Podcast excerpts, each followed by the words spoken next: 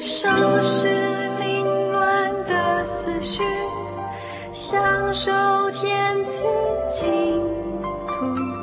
深深吸口气，我是心灵游牧民族。卖力的跑，尽情地跳，大地的脉搏要仔细找，张开双手，大胆拥抱，天赋创造生命的奥妙。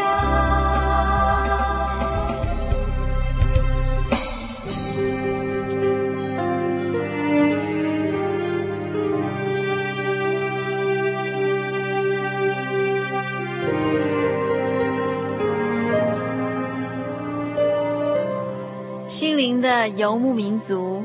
由财团法人真耶稣教会制作，欢迎收听。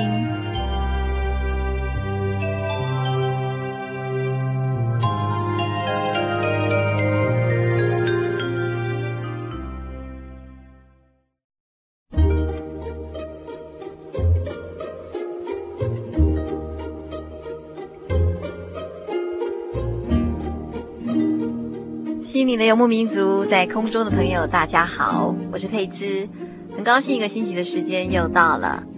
今天我们首先要先来回复一位听友的来信，呃，这位朋友说，辛苦的工作人员平安，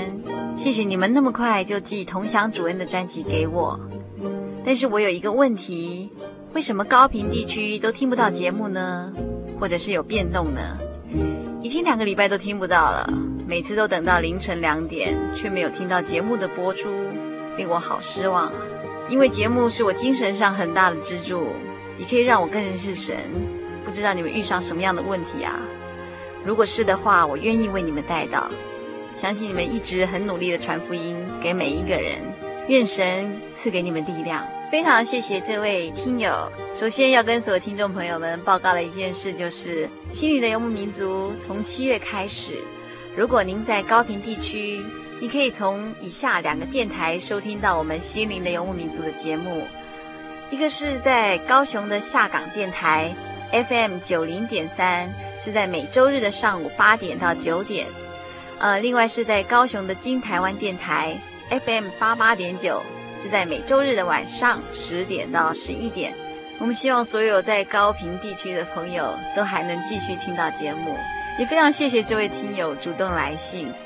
另外，《心灵的游牧民族》这个节目是在全省各地不同频道、不同时间播出。如果您在台北，请收听全景电台 FM 八九点三，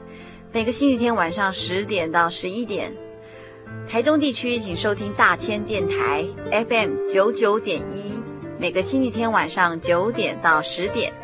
嘉义地区请收听生辉电台 FM 九五点四，每个星期天晚上十点到十一点。金门地区请收听金马之声 FM 九九点三，每个星期天晚上九点到十点。花莲地区请收听花莲调频 FM 一零七点七，每个星期天晚上九点到十点。云林地区请收听新云林之声电台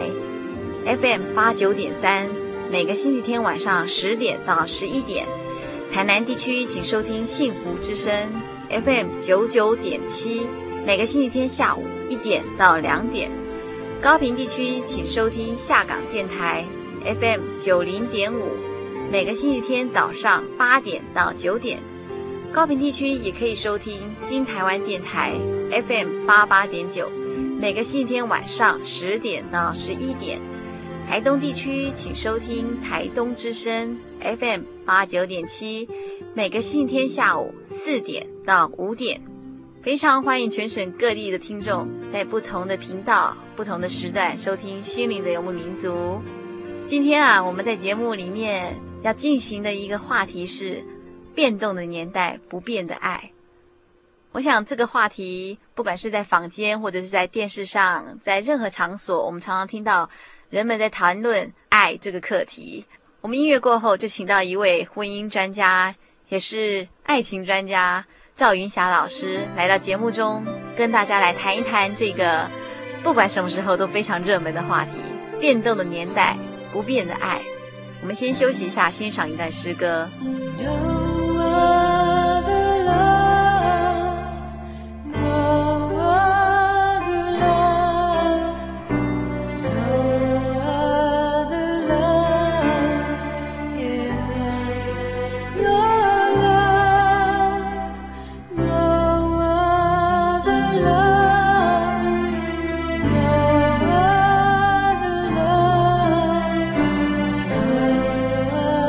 Other love is like your love.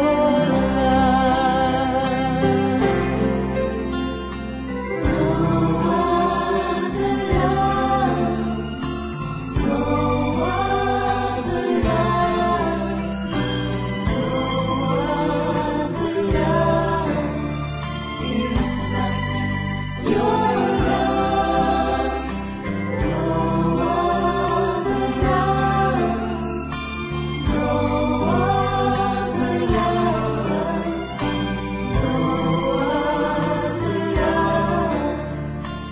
like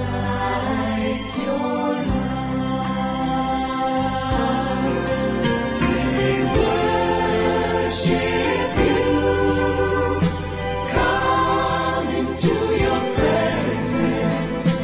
Drink from the wells of love. No other love, no other love, no other love is like your love.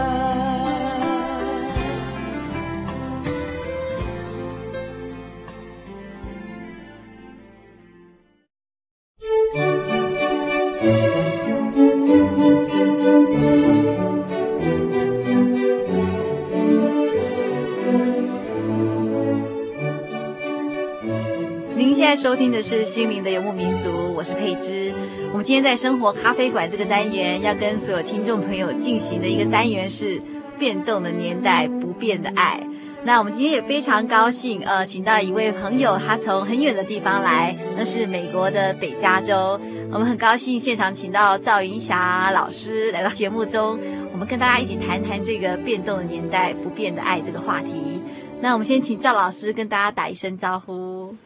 嗨，哎各位听众朋友好，我是赵 云霞。我们非常高兴，呃，有一个机会正好巧遇赵老师。我同事们都说赵老师是一位婚姻专家，对于婚姻或是男女交往上面的一些问题都有一些特别的看法。那很高兴有机会请赵老师来到节目中，我们来跟所有听众朋友们，我们一起来谈一谈这个，不管您是不是适婚年龄，或者是已经过了适婚年龄，或者是还在成长当中，我们都特别关心的这个话题。婚姻跟交友这方面的问题。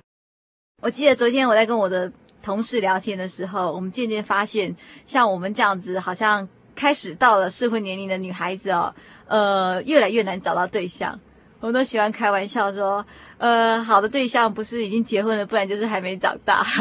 对，好像说不知道是不是因为社社会变动太快，是，还有资讯太发达，嗯哼然后每个人都有自己心目中的理想，是，然后就越来越发现奇怪，那些好男孩到哪里 去了？那同样的。男孩子实际上他们也在问，奇怪，好女孩都到哪去了？是，男孩子会比较希望的是一些温柔的小绵羊，可现在的女孩子越来越有自我意识，每个人都越来越有个性。实际上这并不是很坏的事情了，嗯，好好好，但是只是说，如果把自己的这种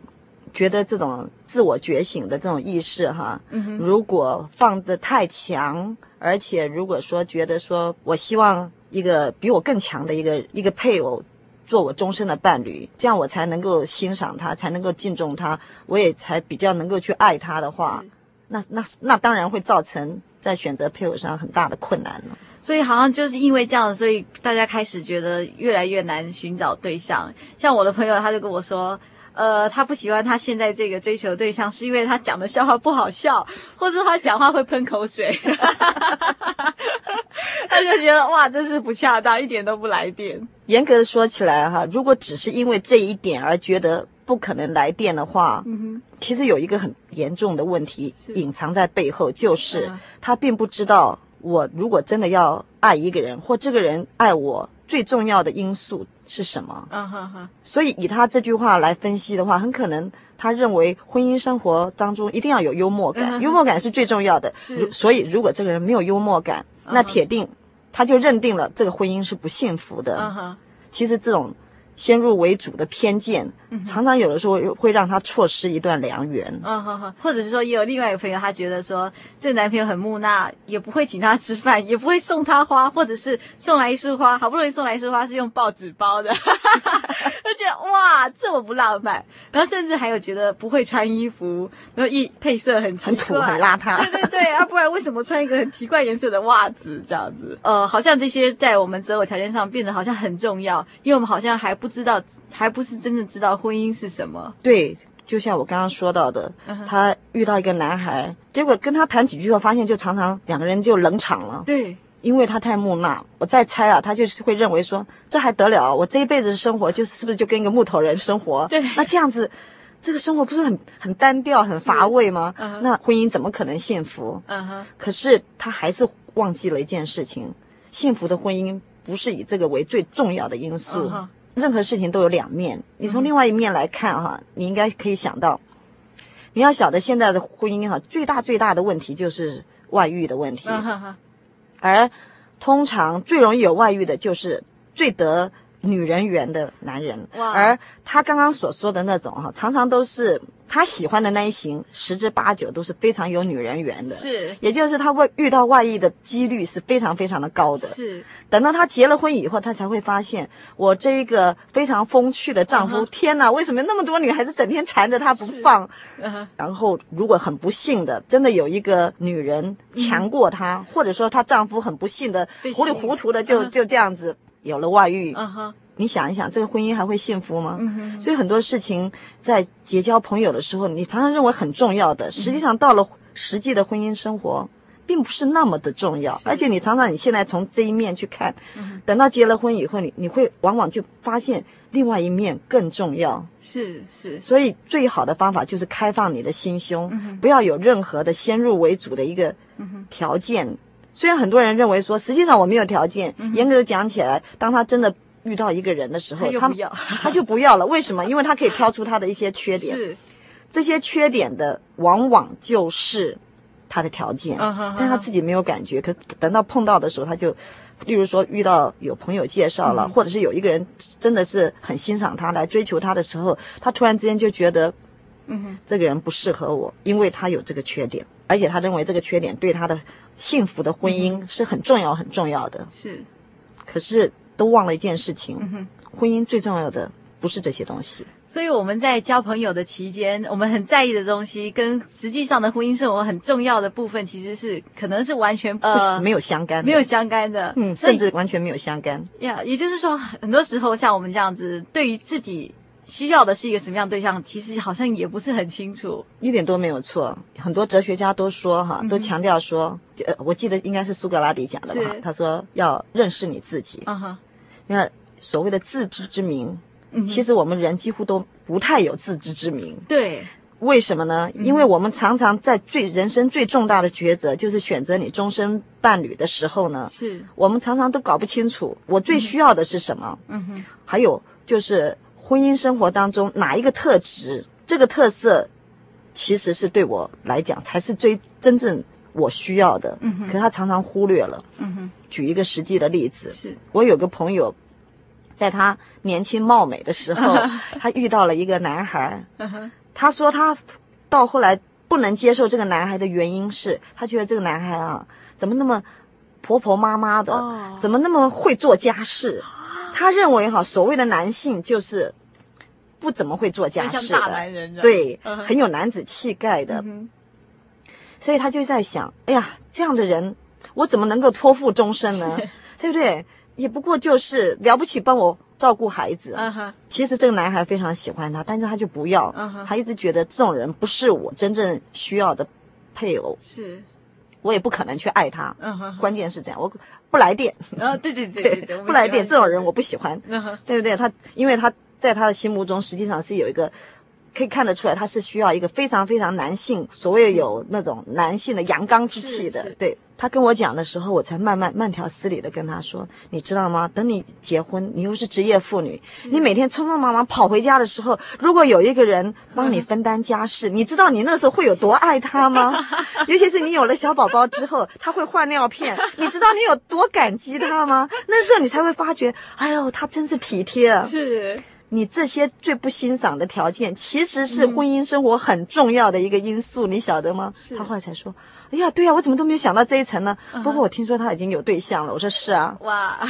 是啊，就这样子啊。嗯哼，所以常常我们自认为自己在做所谓聪明的选择的时候，是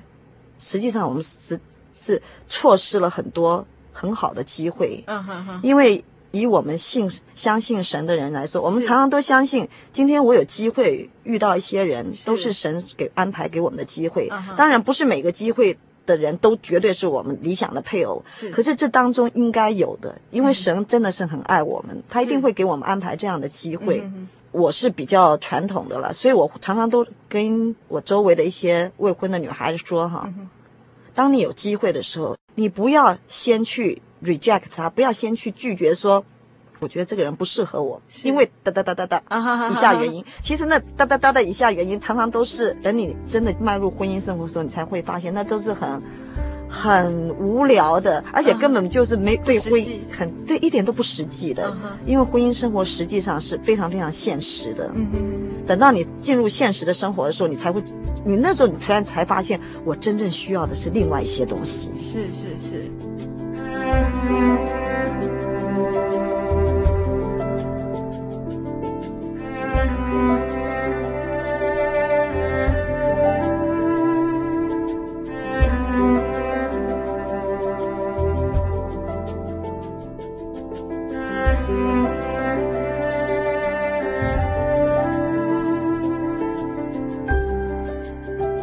我觉得时代不管怎么变哈，不管你有多聪明，婚姻最诡异的一点就是，很多人常常觉得我在婚前的的选择啊，或者是做判断的时候，是一定是拿出我认为最好的、最聪明的一个抉择。是但很不幸，结婚以后，他突然发现，奇怪，我以前好像瞎了眼了， 我以前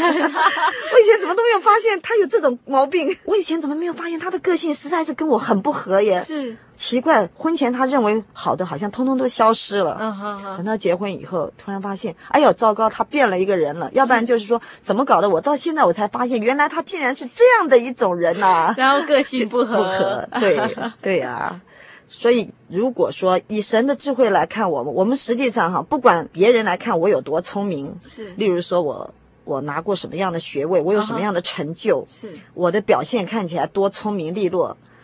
在面临人生最重大的选择的时候，常常变得很愚昧，这是很现实的问题。有很多很聪明的人，你都不懂为什么嗯哼他应该是可以做出很聪明的选择，是，可是，在婚姻生活上他却失败了。嗯哼哼哼哼哼哼。常常有这样的例子的，是，就像我们今天的题目“变动的年代，不变的爱”，我们常常发现社会上，特别是呃影视红星啊，对或者对歌星、大明星，他们常常就突然哦，这个人他离婚了，或是嗯哼哪个红明星又离婚，或者是哪个明星他又交了一个新欢。我们觉得好像没有没有一件东西是不变的，甚至连爱也是。当初不管怎么样，山盟海誓、海枯石烂，可是真的到最后都会变。甚至前一阵子我看新闻，日本的离婚率也高得不得了，还有高到什么程度呢？蜜月度完回来就离婚的。啊、有有有，尤其是那些歌星，好奇怪。还有我朋友在在欧洲，他们干脆就不结婚了，他对们不流行结婚。因为他觉得结了婚反正要离婚嘛，哈，对，那我何必那么麻烦，花了那么多心血，对花了那么多精力去是办一个婚礼，是然后到头来还要离婚，然后再从头再来一次，是这样劳民伤财，为的是什么？嗯那我干脆只要爱情，不要婚姻。，是是是，啊，我们是每个人都肯定有爱的需要对。对，可是对于婚姻，很多人都持保留态度，有的人就想说，也许我不适合婚姻，或者说我不适合跟这个人建立婚姻。当然会迟疑了。嗯哼，看了那么多惨烈的婚姻记录， 对，听了那么多婚姻遭遇痛苦的一些，不论是男的或者是女的，在是婚姻上遭遇的这种痛苦，嗯哼，当你听的越多，看的越多，然后在整个社会的现象也是，是，嗯其实不是只有影剧圈。以戏骨来说，戏骨的离婚率也是越来越高了，哇，因为你知道戏骨的这种电脑新贵，其实都嗯是条件好的不得了的，是，对不对？照理说，他们的婚姻也应该是很容易，就是他们很有资格挑选他最满意的是对象，对，可是照样没有办法改变这个离婚率。嗯哼为什么？关键不在于你本身的条件，也不在于对方的你条件对方的条件嗯哼也不在于你结婚之前你精挑细选。是，都不在于，而是爱的需求。我们每个人都觉得，如果没有爱，我怎么可以结婚？是，对不对？所以如果婚前我可以爱这个人，那我才有可能。他就认为说，至少好像我比较有可能有幸福的婚姻。是，可是很多时候，好像婚姻的现实生活就让你这个爱的美梦全部幻灭了。嗯哼哼，最根本的问题在哪里？就是刚才也提到了一点，作为一个敬拜神的人来说是，我们非常相信这个宇宙是他创造的，嗯哼，婚姻也是他为了人才设立的，因为他为了爱我们，他也知道我们人有一个如果没有伴，就会有一种、多多少少都寂会寞有一种寂寞、是孤单的感觉。嗯是，他为了解决我们这个孤单的问题，嗯哼所以他给我们配偶。是，为什么我们说婚姻是神设立的？根本的关键在这里，嗯神知道我们有这个需要，是所以他有一个婚姻的制度让我们去遵循。嗯哼，只是今天很多人不明白说，神要我们过的婚姻生活是一种什么样的生活？是，关键出在这里。嗯哼。就好像我们今天的主题“变动的年代，不变的爱”，我们一直觉得世界上什么都会变，甚至爱也会变。不管当初说的怎么样辉煌，嗯哼最后爱都会变。对，通常越是爱的轰轰烈烈，常常那个要分手的时候也是惨很惨烈的。是，也就是说，不管呃人在遭遇什么样的情况之下，好像人会因为某个压力，然后变成另外一个人似的。然后在这种情况之下，好像爱的表现很难表现出来。不是只有社会在变，嗯哼，其实我们人才是变得最快的。哦，对， 如果你仔细的去想一想，你不要去谈到是不是已经进入婚姻的生活，是你我们真的仔细的想一想，今天的我跟昨天的我是，有没有什么差别？有的时候真的有，有已经有。如果说你遭遇了一个比较特别的事情的时候，对你真的是，对你的你的思想观念就有很大的变化。对，如果今天我们的思想观念就这么容易因为一件事情或者是一个另外一种新的观念，就嗯会产生这么大的变化的话，对于这个所谓捉摸不定的爱，啊是怎么可能不起变化？是这个跟你当年在婚前是不是真的爱的死去活来啊？是不是真的觉得说我这个人我一定是可以爱他一辈子的，是，都没有很直接的关系。嗯哼而且我觉得更可怜的是，因为这种男女之间的这个美丽、这个伟大的爱情，是是是实际上是需要双方的。嗯哼，有的时候你自己是没有变，是但对方变了，对，真的是变了。你也知道，每一个要分手的都是这么说的：我已经不爱你了，对我爱上另外一个人了。对对，所以就算你告诉自己说哈，不管怎么样，我都不会变，嗯也没有用。你不能保证另外一个人不变。是，更惨的就是对方还没变，你自己已经变了。为什么？你越看他越不顺眼。 然后如果再再不幸一点呢、就是是你有一天突然遇到另外一个人。嗯哼，你突然之间，你有相见恨晚的感觉。好了，你说不变吗？ 一定一定会变的，一定变的。所以就像你刚刚提到，有些人已经对婚姻怕了，是，因为他觉得变化的太快，嗯哼，没有一没有一个真正的可以让他觉得有把握的东西。是我们话说回来，神既然设立了婚姻，是，难道他不能够应许我们有不变的爱吗？嗯哼，可是这个不变的爱在哪里？嗯哼，有哪一个人可以给我这样不变的爱？是是，对不对？对对，这才是问题的症是，结。因为人自己都变，每对个吗？人我自己都变会变，对不对？嗯哼我自己都会变，然后我还希望有一个人能够爱这个我 常常会变的我。这样子也是不对，可是我这是人的 矛对盾，对对，我自己也在改变，嗯哼。但是我希望有一个不变的爱，是而这个不变的爱是来自我的另外一半，是我不能够去控制他的另外一半。嗯哼，这种时候，你就会发现，我们人实在是没有什么能力去去做到这样的事情，或者是承诺这样的事情。是但是今天我们确实时时相信，创造宇宙万物的神，昨日、今日、明日永远永远不变，而神就是爱，嗯哼，所以他的爱确实实实是永远不变的，因为他是没有条件的。嗯所谓没有条件，就是说，今天不管你变成什么样的人，是他还是爱你的。是这是我们对于婚姻跟感情，这是一个最有力的保证。就是是今天男女两个人如果能够都在这个不变的爱的基础上，当然这就是指了神的爱的基础上，是，彼此愿意结合在一起的话，嗯哼，那他这个婚姻的盟约真的是有保障的，是因为神是不变的，是神的爱也不会改变。是，那你如果两个很会变化的人，对，在能够进入一个不变的爱里面嗯哼那当然这个爱才有可能不变。是所以关键不在于我们两个人的海誓山盟，也不在乎我们两个人是不是希望做到。有的时候根本不是你希望不希望问题，你就是没有这个力量做到。但是如果你能够在这个神的伟大的、奇妙的爱里面，嗯哼，而他这个爱呢更奇妙一点，就是它是日新又新的，是你也知道，很多人所以爱情褪色，是因为实在是乏味、乏善可陈了，对对，对越来越枯燥了，对，因为没有什么新鲜的事情。对是，但是在神的爱里面，它有个很大的特色，它为什么它不变？嗯哼，因为在他的爱里面，每天都是新的。是那你想一想，你是不是这样的生活，你就不会觉得过不下去了？是是，对，所以只有把我们的爱建立在以神的爱为基础上，才能够为这个爱找到一个出口。找到一个永不会枯竭的一个源头。是你也知道，婚姻有变化，爱情有变化，是因为那个爱没有了。是，原来的那种对这个人的爱，真的好像消失了。嗯哼，对有些人某来讲，那就是我应该再去寻找另一个爱，是，因为他觉得，因为我需要爱嘛。嗯哼，那如果有另外一个人可以我可以给我这种爱，我当然要去找他了，是。所以才会造成婚姻跟感情的这种波浪起伏。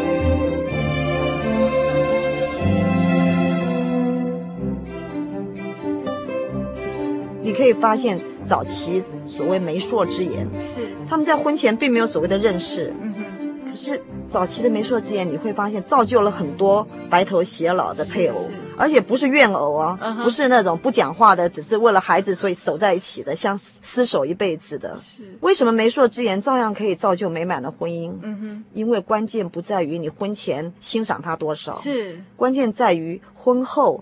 你们两个人怎么样接纳对方、嗯哼包容对方？是，从前的婚姻比较稳定，有一个特嗯质、就是他们都了解，就像呃圣经里面提到的，是什么叫做爱？是，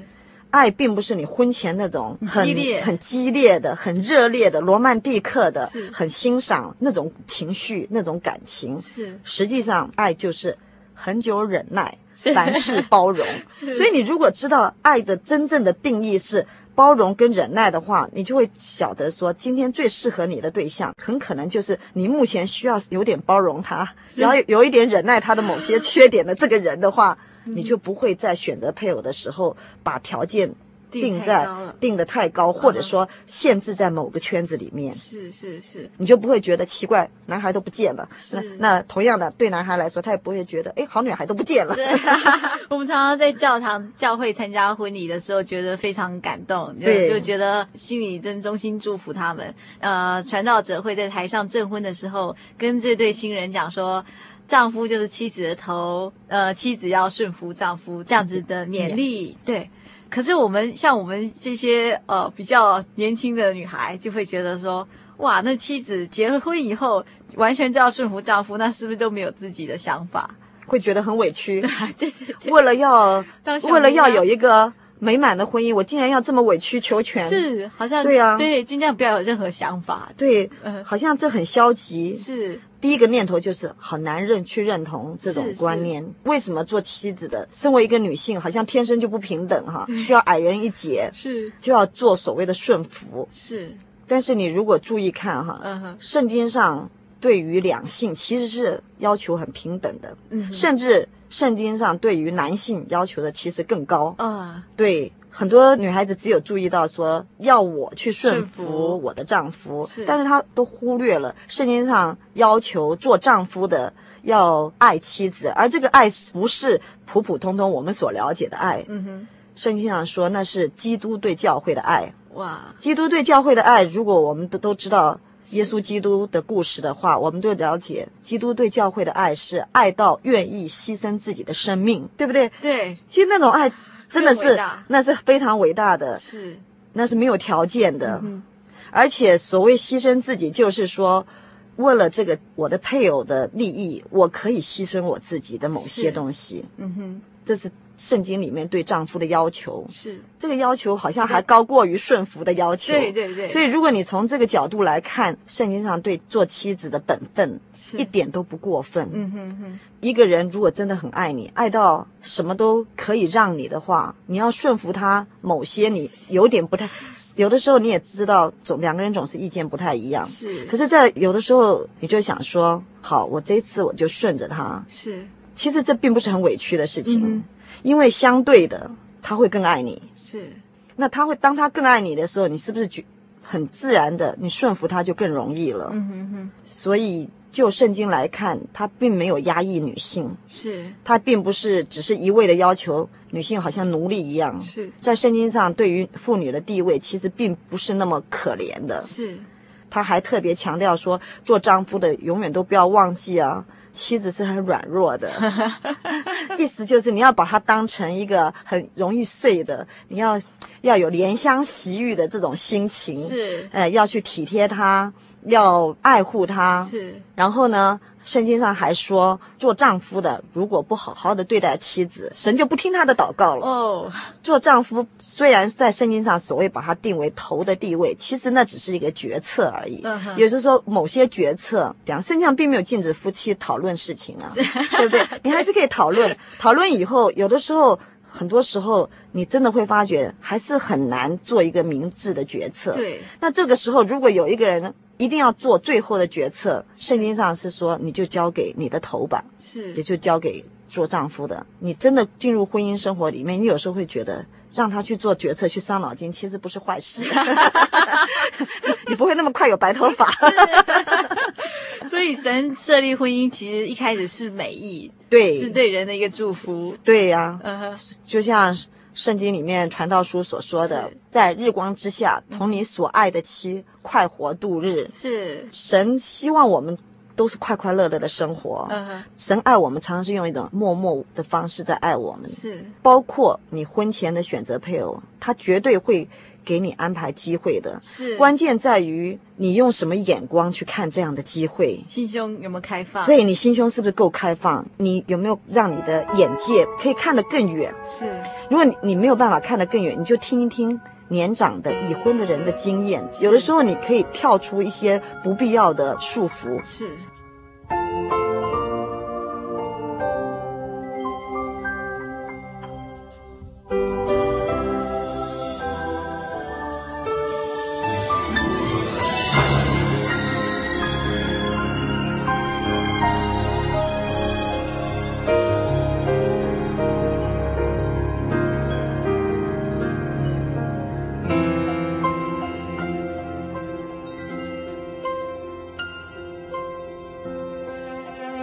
我曾经在报纸上看到一篇文章，就是一对男女朋友吵架是因为他的狗生病了，嗯那这女孩子就很难过，我的狗生病了，那然后这男孩就开始讲，你可以带他去看医生，你可以帮他怎么样，你可以帮他怎么样。这男孩每讲一个，这女孩就反驳，结果他们后来就吵起来了。嗯哼，后来这女孩子她就写一篇文章说，其实我根本不需要你告诉我怎么做，你只要你只要安慰我，呃，让我比较好过就可以。可是对男生就会觉得，要解决问题为什么要情绪化？对啊，这是最典型的两性差异的一个实例。是最好早一点认清这种两性的差异，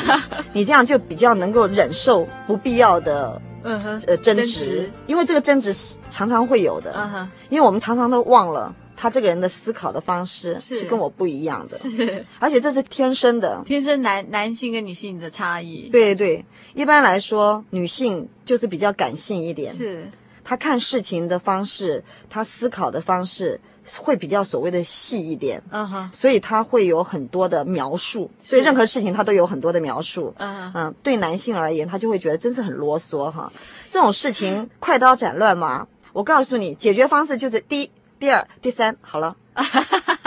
就这么简单。可是对女孩子来讲，她听起来非常刺耳。第一个，我难道不知道该怎么解决问题吗？对，我话还没讲完呢，而且我这么难过，你怎么都没有同理心，都没有同理心，你怎么都不晓得我有多难过？你就只顾着说，就像刚才那个例子，你就说，你为什么就不晓得我的狗，我心爱的狗生病生了，病了我很难过，你就没有考虑到我很难过，你就只有说带它去看医生就好 了嘛。基本上这就是男性最喜欢跟女性讨论到所谓的问题的时候，他的最快的反应就是如何解决问题，嗯哼而且呢，我马上就给你一个解决方案。是，可是女性不是这样子的，嗯哼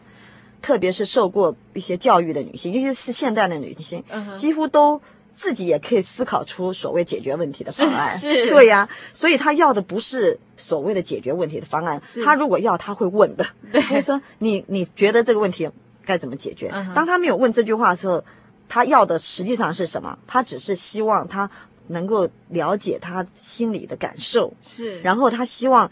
对于这样的感受，他能够真正的体贴，是能够真正的说一些安慰的话。嗯哼，例如像刚才那个，他只要他说：“哎呦，你你最爱的狗生病了是，那你一定很难过。”嗯哼他会他听了就心里就很 就好窝了心的，他就好了，然后再来就不会争吵了。是对啊，这是很常有的事情。是这还这还是比较小的例子。嗯哼你也知道，你可以想象得到，如果两个人结了婚，这种问题是几乎每天都要演的，有的时候上午一次，早产晚 产，早产晚产，午然夜后场对，然后他就突然发现，我的天呐，结婚以后这个人变了，再也不爱我了，整天就跟我吵。其实也不是故意要吵的，因为他忘了两性本来就有差别，所以你是你要晓得怎么样去适应这种差别。嗯哼，就是如果结了婚做妻子的人来讲，你发现他就是很难讲一些让你听了很窝心的话，算了，你就放弃 吧。你要知道他表达爱的方去式调，对，你要你要知道他表达爱的方式就永远不是这个方 式，你你不可能改变一个人的，是，真的是你就要试着去忍耐这一点。嗯哼，永远都要晓得，这个人永远都不会讲一句话让我听得高兴 的。我真的要听的话，他永远讲不出来是，也不是他笨啊，永远教不会的，因为他天性就是这样嗯子。哼哼女性啊，又有一个特质，特别去喜欢改变。啊，人家说女人善变，女人不是只有自己善变而已， 女人还非常非常善于想去改变男人，而这也是男人最痛恨的地方。 所以你要晓得，夫妻争吵常常都是因为没有认清楚我们两性天生就有这种差异。是反过来说，对于做丈夫的人来讲，他发现他妻子老是要改变他，他就烦死了。是其实你也要忍耐这 一点，这是女性的特质。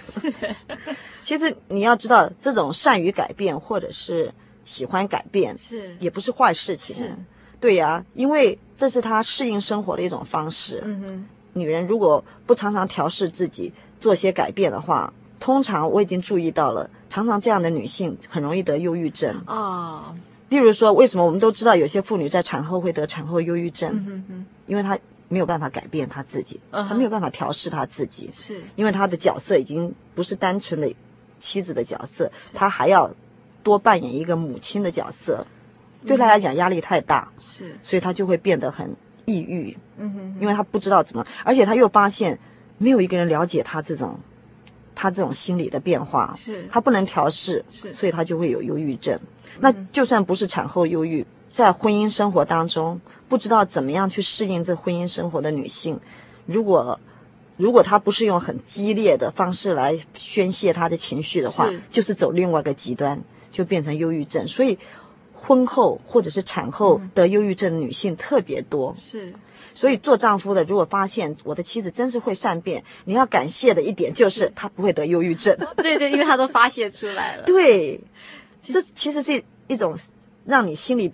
对这个女性来说，这是她保持心理健康的一个、一个一个管道。啊是所以做丈夫的真的要能够认识女性有这样的一个特质，是，所以你就不要去老是嫌说，哎，我的天啊，我这个太太真是女人心海底针啊，永远搞不清楚她到底要什 么。或者说他情绪化，对，然后就认为他这个人真是情绪化，真是善变，真真的是受不了。对呀、他今天这样，明天又突然之间又改变了。其实这是正常现象，嗯哼，女性就是这样的。是像我这些朋友，就是大概是在大学时代就在身边，但是他们现在结婚了以后，都是在各个地方，好比有的甚至在美国或者是在北部这样子。我深深的感觉到，就是当他们跟我讲这样的事情的时候，我是以朋友的立场，我真的没有办法帮什么忙。我觉得非常庆幸的是，我们都是基督徒，我们都是在教会认识的朋友。这一两年来，我发现他们渐渐走出一条路，但是不，并不见得是完全是他先生陪他走出来，好像是神陪着他走过来这样子的一个婚姻的路。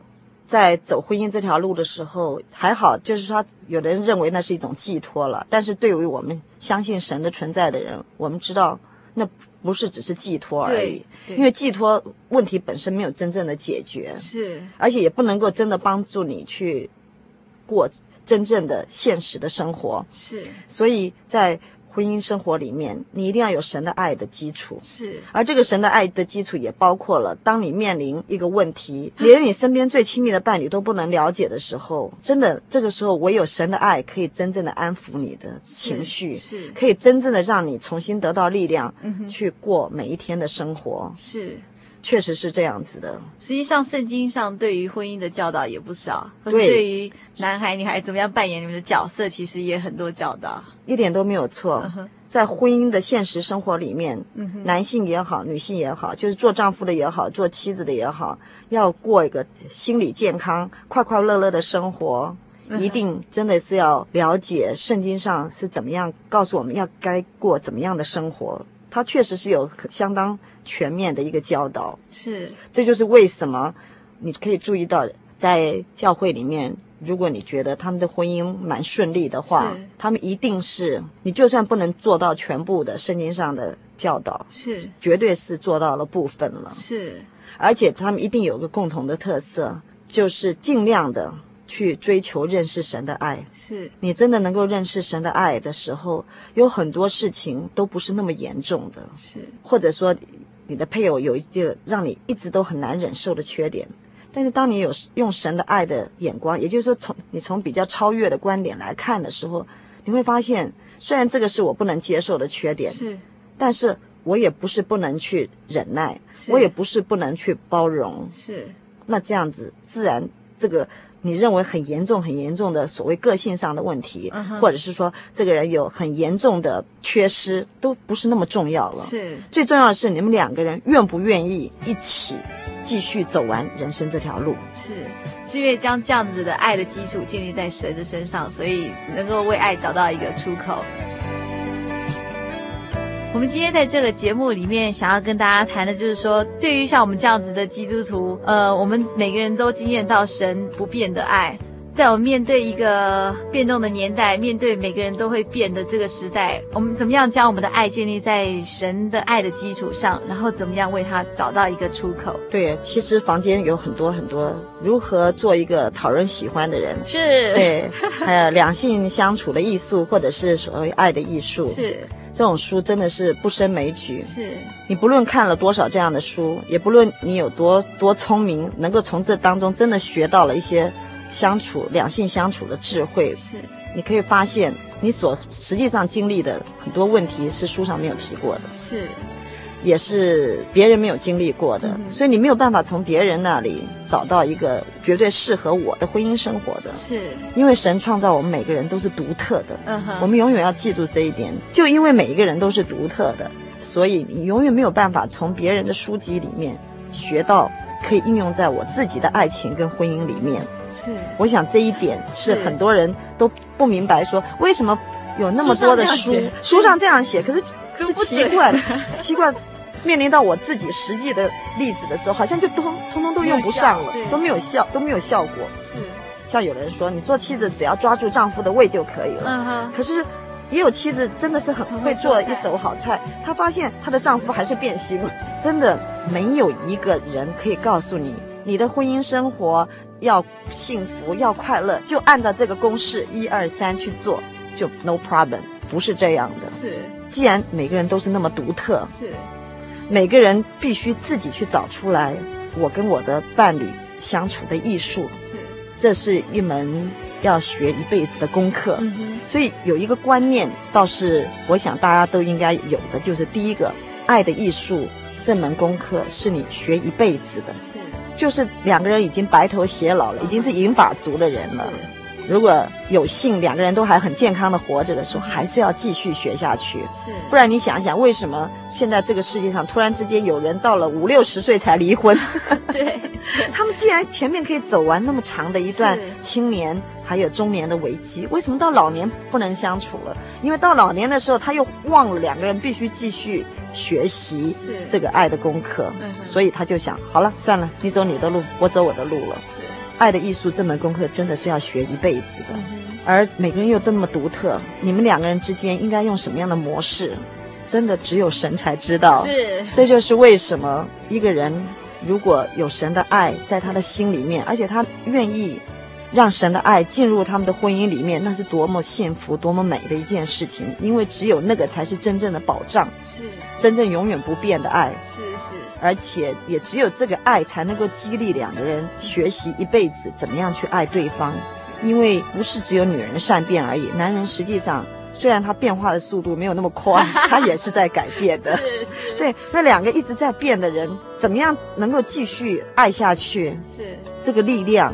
还有这个两个人互相学习的一个互动的过程，是只有靠着从神来的那那种智慧，是，还从神来的那种保证，你真的会觉得这是一个很美满的婚姻，是很理想的婚姻。而且更现实的一点，这个婚姻绝对不是你在婚前梦想的那一种。嗯哈哈哈哈，所以你有这样的认识的时候，婚姻生活就不是那么难了。是那么难，那么难过，而且你才会了解为什么今天感情也好，感情的世界也好，婚姻生活也好，为什么老是有那么多的问题？是因为很多人都没有认清这一点。是是是所以，如果有这样的认识，真的是第一步而已。你如果要知道怎么样选择对象，是，你要知道怎么样拥有一个幸福的婚姻，这只是第一步而已是。你要先认清这些最现实的东西，还有你要知道什么是最重要的，是什么是婚姻的保障，什么是爱情的保证。是当你认清这些的时候，你才能够真正的拥有一个很实在的、很实际的爱情跟婚姻。是。我们今天非常谢谢赵老师跟我们分享这么多美好的道理。我希望下一次还能够请赵老师来节目中跟大家谈一谈关于这方面的话题。那我们谢谢赵老师。谢谢各位听众朋友，再见。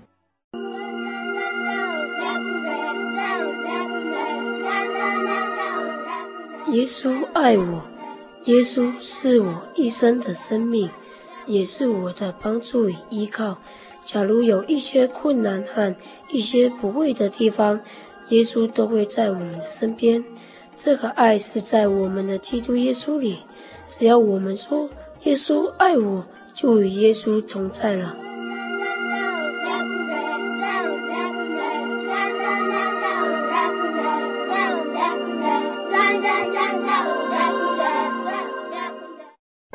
我对圣经的道理好有兴趣哦，可是又不知道怎么入门哎。你可以参加圣经函授课程啊，真的啊？那怎么报名？只要写下姓名、电话、地址，寄到台中邮政六十六至二十一号信箱，很快的你就会收到第一课的课程了，赶快去记吧。嗯，圣经函授课程能循序渐进地引导您更了解耶稣基督的福音，得到生命的滋润和来自信仰的力量。本课程完全免费，欢迎来信台中邮政六十六至二十一号信箱，请注明参加函授课程。愿神祝福您。